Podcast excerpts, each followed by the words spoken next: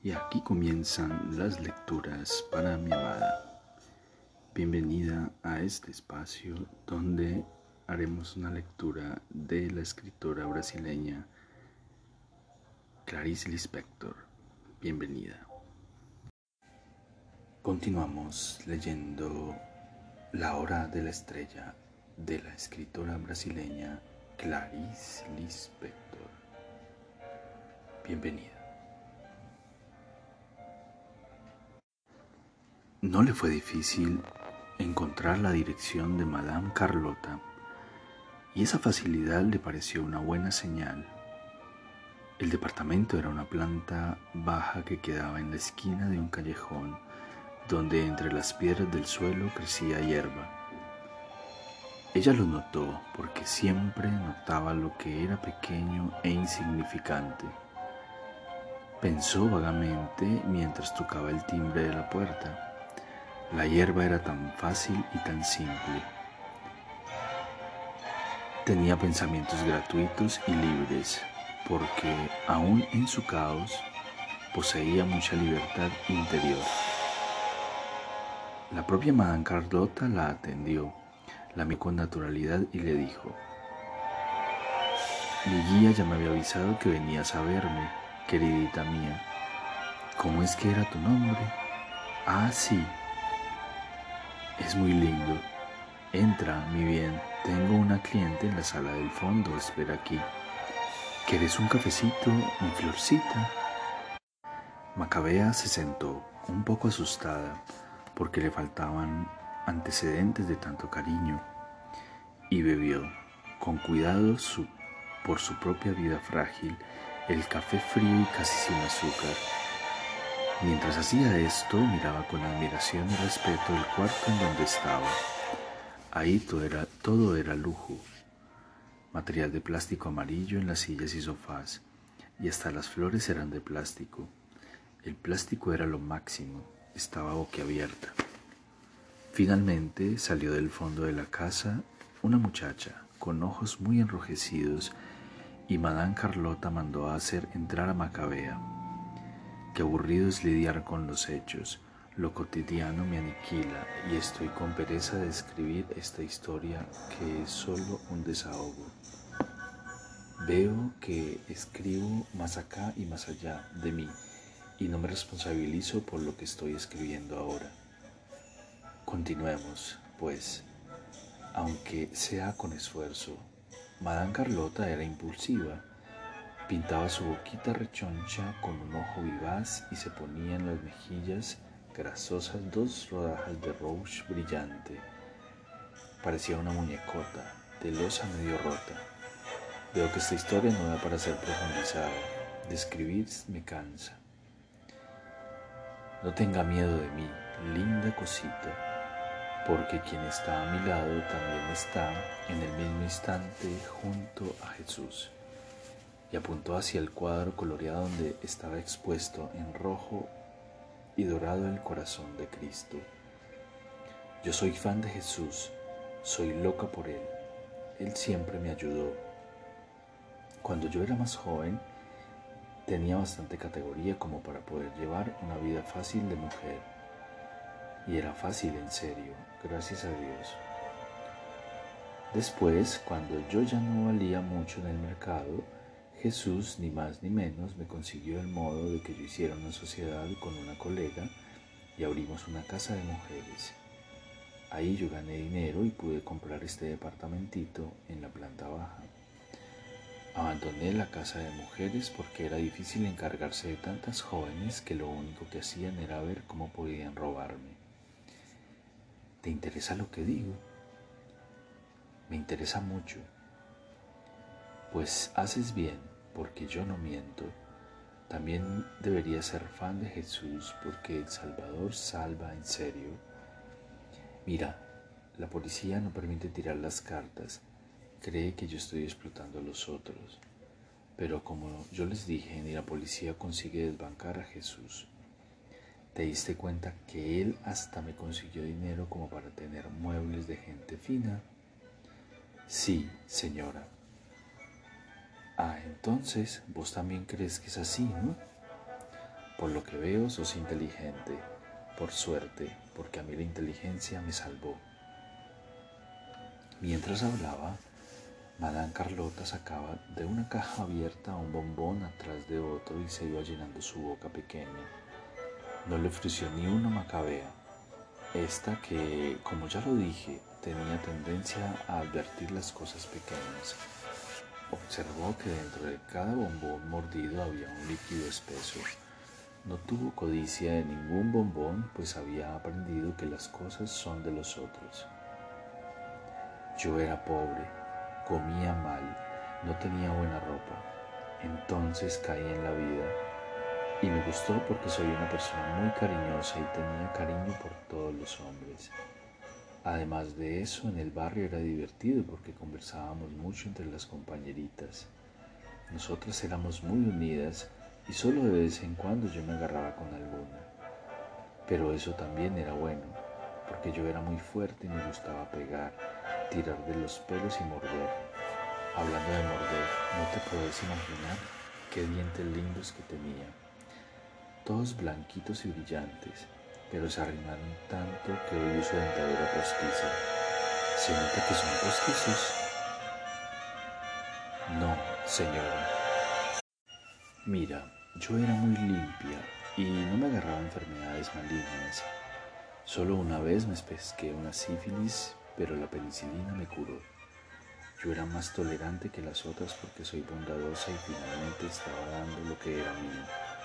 Tenía un hombre que me gustaba de verdad y que mantenía porque él era fino y no quería desperdiciarse ningún trabajo. Él era mi lujo y yo hasta lo protegía. Cuando él me daba una paliza yo veía que él gustaba de mí y a mí me gustaba protegerlo. Con él era amor, con los otros trabajo. Después que él desapareció, yo para no sufrir me divertía en amoríos con mujeres. El cariño de la mujer es muy bueno en serio. Yo hasta lo aconsejo porque si sos demasiado delicada para soportar la brutalidad de los hombres y conseguís una mujer vas a ver cómo es es placentero. Entre mujeres el cariño es mucho más sutil. ¿Vos tenés chance de estar con una mujer? No, señora, pero también vos no te cuidas. Quien no se cuida a sí misma se arruina. Ay, qué nostalgia del mangue. Yo agarré el mejor tiempo del mangue, cuando lo frecuentaban verdaderos caballeros. Además del precio fijo, muchas veces me daban propina. Ahora escuché decir que el mangue se está acabando, que la zona solo tiene media docena de casas. En mi época habían unas doscientas. Yo me quedaba de pie recostada en la puerta vistiendo solo bragas y corpiño en encajes transparentes. Después, cuando ya me estaba poniendo más gorda y comencé a perder los dientes, es que me volví proxeneta. ¿Sabes lo que quiere decir proxeneta? Yo uso la palabra porque nunca le tuve miedo a las palabras. Hay personas que se asustan con el nombre de las cosas. ¿Vos tenés miedo de las palabras, linda? Sí, señora, tengo. Entonces voy a cuidarme para que no se me escabulla ninguna mala palabra. Quédate tranquila. Escuché decir que en el mangue hay un olor insoportable en mi época la gente ponía incienso para darle un aire limpio a la casa.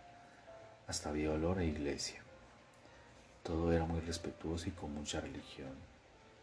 Cuando yo era mujer dama, ya iba juntando mi dinerito y, claro, dándole un porcentaje a la jefa. De vez en cuando había tiros, pero nadie se metía conmigo. Mi florcita, te estoy aburriendo con mi historia. Ah, ¿no? ¿Tenés paciencia como para esperar por las cartas? Sí, señora, tengo. Entonces Madame Carlota le contó que allá en el mangue, en su alcoba, había lindos adornos en las paredes. ¿Sabías que el olor a hombre es bueno? Hace bien a la salud. ¿Ya sentiste el olor a hombre?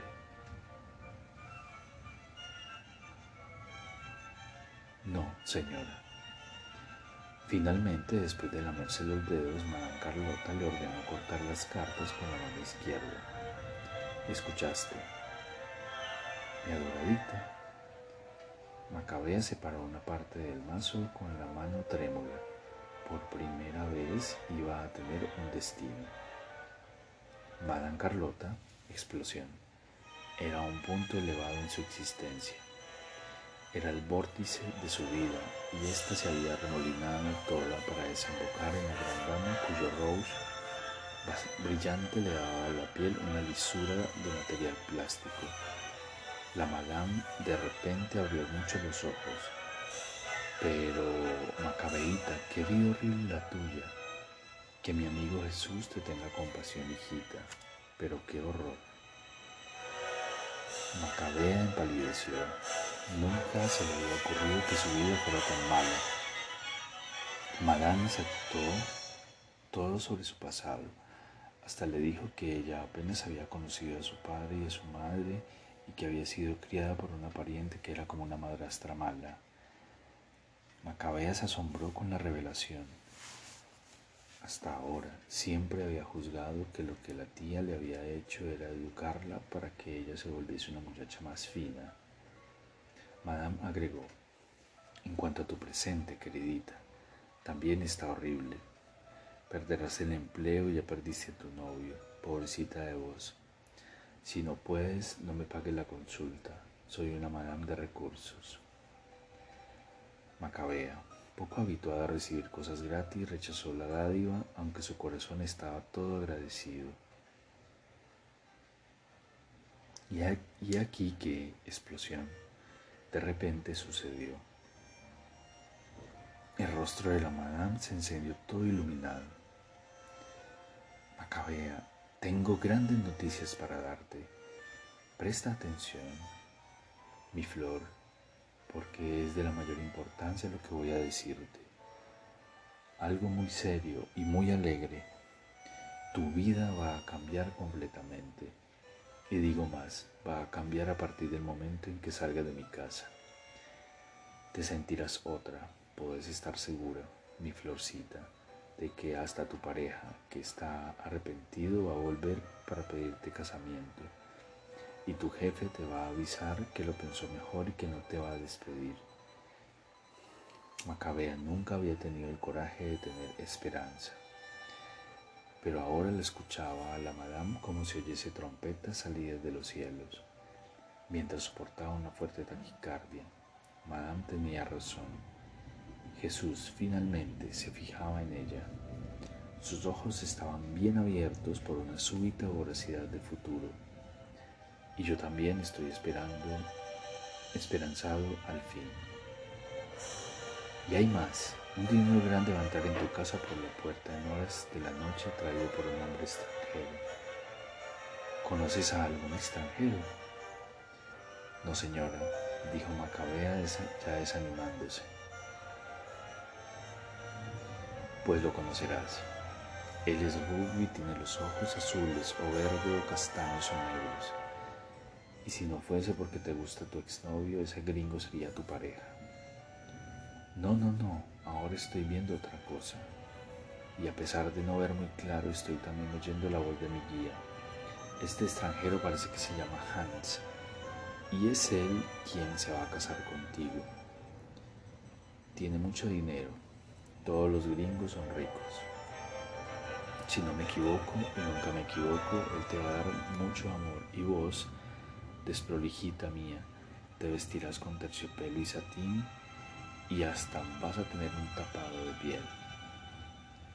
Macabea comenzó a temblequear toda a causa del lado penoso que hay en la excesiva felicidad. Solo se le ocurrió decir, pero tapado de piel no es necesario con el calor que hace en Río. Pues solo lo tendrás para engalanarte. Hace tiempo que no tiro cartas tan buenas. Y yo soy siempre sincera. Por ejemplo, acabo de tener la franqueza de decirle a esa joven que salió de aquí que ella iba a ser atropellada y se puso a llorar. Viste sus ojos enrojecidos. Y ahora te voy a dar un amuleto para que guardes dentro de este corpiño que casi no tiene senos, pobrecita. viene en contacto con la piel. No tienes busto, pero vas a engordar y vas a tener más cuerpo. Mientras no engordes, ponete dentro del corpiño almohadillas de algodón para fingir que tienes. Mira, mi queridita, ese amulito estoy obligada a cobrártelo por Jesús porque todo el dinero que recibo de las cartas lo dono a un orfanato. Pero si no puedes, no me pagues, solamente cuando todo te suceda puedes venir y pagarme. No, yo pago. La señora aceptó todo. La señora es... Estaba como ebria, no sabía lo que pensaba y parecía que le habían dado un fuerte coscorrón en los cabellos ralos. Se sentía tan desorientada como si hubiese sucedido una infelicidad. Sobre todo estaba descubriendo por primera vez lo que los otros llaman pasión. Estaba apasionada por Hans. ¿Y qué puedo hacer para tener más cabello? Se atrevió a preguntar, porque ella se sentía otra. Estás pretendiendo demasiado. Pero está bien, lávate la cabeza con jabón aristolino y no uses jabón amarillo en barra. Este consejo no lo cobro. También eso, le latió el corazón. También tener más cabello. Se había olvidado de Olímpico y solo pensaba en el gringo. Era tener demasiada suerte conseguir un hombre de ojos azules o verdes o castaños o negros.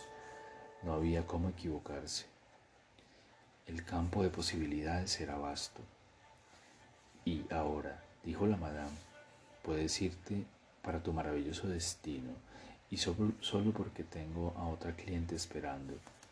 Me demoré mucho con vos, mi angelito pero valió la pena.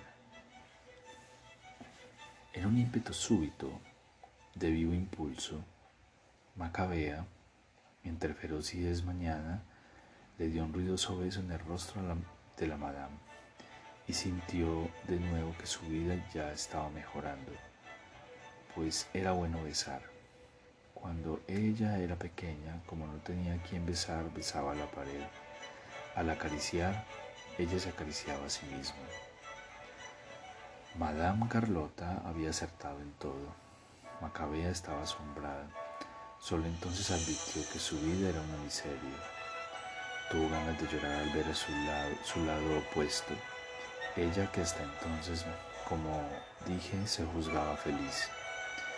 Salió de la casa de la cartomante a los tropiezos y se detuvo en el callejón oscurecido por el crepúsculo el crepúsculo que es la hora de nadie, pues ella estaba con los ojos alucinados como si el último final de la tarde fuese una mancha de sangre y oro casi negro. Tanta riqueza de atmósfera la recibió con la primera mueca de la noche, que sí, sí será profunda y fastuosa. Macabea se quedó un poco aturdida sin saber si atravesaría la calle, pues su vida ya había cambiado había cambiado por las palabras. Desde Moisés se sabe que la palabra es divina. Hasta para cruzar la calle ella era, ya era otra persona, una persona grávida de futuro. Sentía en sí una esperanza tan violenta como jamás había sentido una desesperación tan grande. Si ella ya no era más ella misma, eso significaba una pérdida que valía como una ganancia, así como había sentencia de muerte. La cartomante le había decretado sentencia de vida. Todo de repente era abundante y abundante y tan amplio que sintió ganas de llorar, pero no lloró. Sus ojos resplandecían como el sol que moría. Entonces, al dar el paso con el que bajaba de la vereda a la calle para atravesarla, el destino le susurró veloz y goloso. Es ahora, es ya, llegó mi turno. Y enorme como un transatlántico del Mercedes amarillo la atropelló. Y en ese mismo instante, en algún lugar del único del mundo, un caballo, como respuesta, se empinó en una carcajada de relincho. Al caer, Macabea todavía tuvo tiempo de ver antes de que el auto se diese a la fuga, que ya comenzaban a cumplirse las predicciones de Madame Carlota, pues el auto era muy lujoso. Es una caída de nada, pensó, apenas un empujón. Había golpeado con la cabeza el borde de la vereda y quedó caída, su cara mansamente vuelta hacia la cuneta, y de la cabeza un hilo de sangre inesperadamente rojo y sabroso. Lo que quería decir que a pesar de todo ella pertenecía a una resistente raza enana obstinada que un día tal vez reivindique el derecho al grito yo todavía podría volver atrás de retorno a los minutos previos y recomenzar con alegría en el punto en que Macabea estaba de pie en la vereda. Pero no depende de mí decir que el hombre rubio y extranjero la había mirado. Es que fui demasiado lejos y ahora no puedo retroceder. Por suerte, por lo menos, no hablé ni hablaré de muerte. Y si apenas de que la atropellaron. Quedó inerme en un rincón de la calle, tal vez descansando de las emociones, y vio entre las piedras del desagüe narra la hierba de un verde de la más tierna esperanza humana. Hoy, pensó ella, es el primer día de mi vida. Nací. La verdad siempre es un contacto interior inexplicable. La verdad es irreconocible por lo tanto no existe. No, para los hombres no existe. Volviendo a hierba, para tal criatura exigua llamada Macabea, la gran naturaleza se quedaba solamente en forma de hierba de cometa. Si le fuese dado el inmenso mar o los picos altos de las montañas, su alma, más virgen todavía que el cuerpo, se alucinaría y le explotaría del organismo brazos para acá, intestinos para allá, cabeza rodando, redonda y hueca a sus pies, como se desmonta un maniquí de cera. De repente se prestó un poco de atención a sí mismo. Lo que estaba sucediendo era un terremoto secreto. Se había abierto en grietas la tierra de Alagoas. Contemplaba, solo por contemplar la hierba hierba en la gran ciudad de Río de Janeiro. En vano, quién sabe si Macabea ya habría sentido alguna vez que ella también estaba en vano en la ciudad inconquistable. El destino había elegido para ella un callejón en la oscuridad y una cuneta. Ella sufría, creo que sí, como una gallina con el pescuezo mal cortado que corre despavorida goteando sangre, solo que la gallina huye como se huye del dolor en cacareos despavoridos, y Macabea luchaba muda. Voy a hacer lo posible para que ella no muera. Qué ganas de hacerla dormir y yo también ir para la cama a dormir. Entonces comenzó levemente la llovizna. Olímpico tenía razón. Ella lo único que sabía era llover. Los finos hilos de agua helada de a poco le empapaban la ropa y eso no era confortable. Preguntó, ¿todas las historias que ya se escribieron en el mundo son historias de amarguras? Algunas personas aparecieron en el callejón, no se sabe de dónde, y se agruparon alrededor de Macabea sin hacer nada. Así como antes las personas no habían hecho nada por ella, solo que ahora al menos la espiaban, lo que le daba una existencia. Pero ¿quién soy yo para censurar a los culpables? Lo peor es que necesito perdonarlos. Es necesario llegar a una nada tal que se ame o no se ame, con indiferencia, lo criminal que nos mata. Pero no estoy seguro de mí mismo.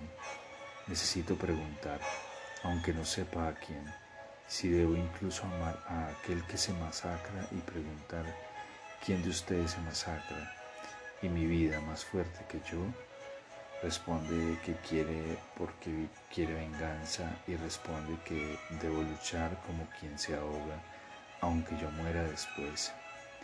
Si así es, que así sea. Macabé entonces va a morir. ¿Cómo puedo saber? Tampoco las personas allí presentes lo sabían, aunque un vecino, por las dudas, había puesto una vela encendida junto a su cuerpo. El lujo de la fértil llama parecía cantar gloria. Escribo sobre lo parco mínimo adornándolo con púrpura, joyas y esplendor. Así se escribe. No, no es acumulando, sino desnudando. Pero tengo miedo de la desnudez pues ella es la palabra final. Mientras tanto, Macabea en el piso parecía volverse cada vez más macabea, como si llegase a sí misma. Esto es un melodrama. Lo que sé es que el melodrama era el ápice de su vida Todas las vidas son un arte y el suyo tendía para el gran llanto inconsolable como lluvia y rayos. Apareció entonces un hombre delgado de chaleco pulido tocando el violín en la esquina.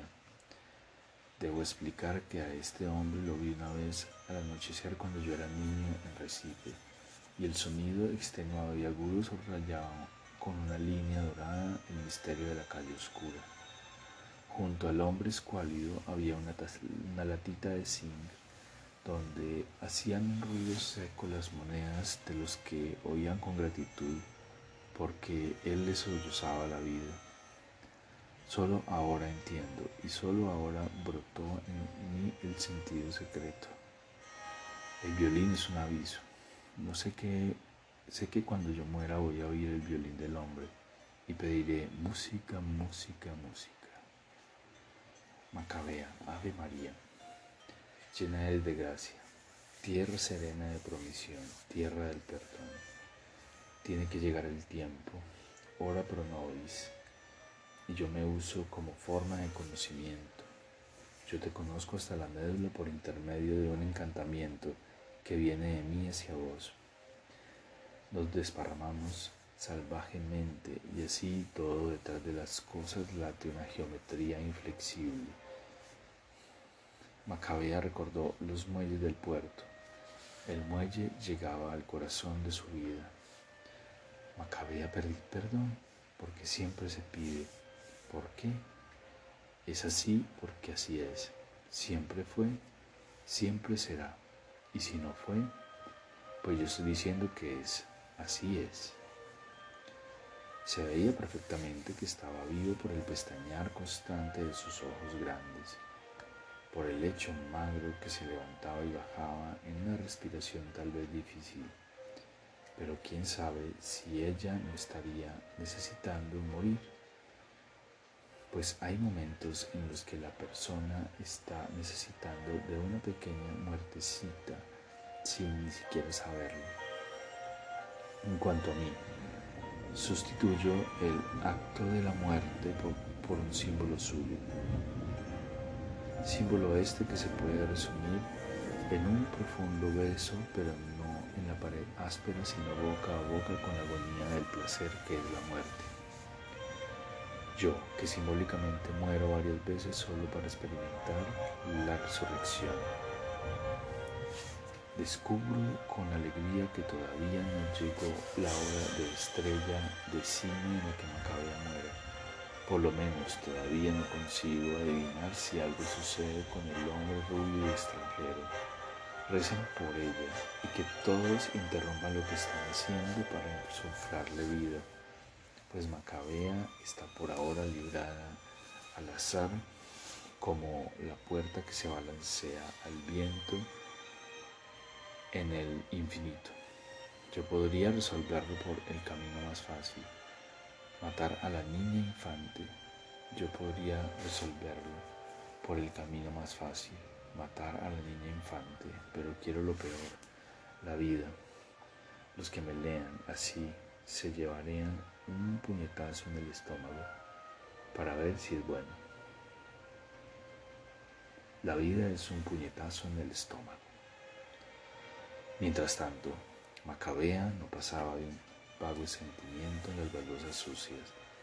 Podría dejarla en la calle y simplemente no terminar la historia, pero no, iría hasta donde el aire termina, iría hasta donde el gran vendaval se libera aullando.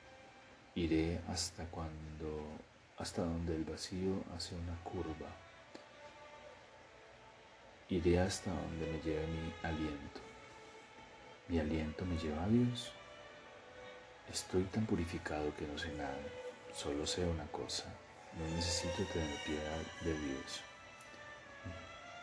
O necesito. Tan vivo estaba que se promovió lentamente y acomodó su cuerpo en posición fetal. Grotesca como siempre había sido, aquella resistencia a ceder y también aquellas ansias del gran abrazo ella se abrazaba a sí misma con deseos de un gran abrazo. Ella se abrazaba a sí misma con deseos de una dulce nada. Era una maldita y no lo sabía. Se agarraba a una hilacha de conciencia y se repetía mentalmente sin cesar. Yo soy, yo soy, yo soy, yo soy. ¿Quién era? Es lo que no sabía. Pues a buscar en el propio profundo y negro centro de sí misma el soplo de vida que Dios nos da. Entonces, allí acostada tuvo una humedad felicidad suprema, pues ella había nacido por el abrazo de la muerte, la muerte que es en esta historia mi personaje favorito. Iría ella a darse el adiós a sí misma Creo que ella no va a morir porque tiene muchas ganas de vivir. Y había cierta sensualidad en el modo en cómo se había escogido. O porque la, la sensualidad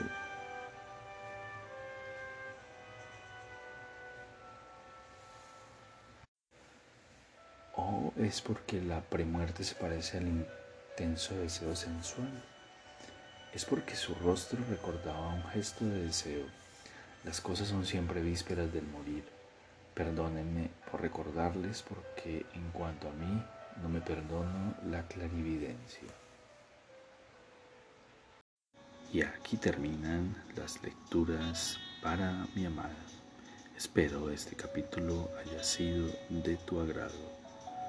Te amo, te amo con todo mi ser, todo mi corazón.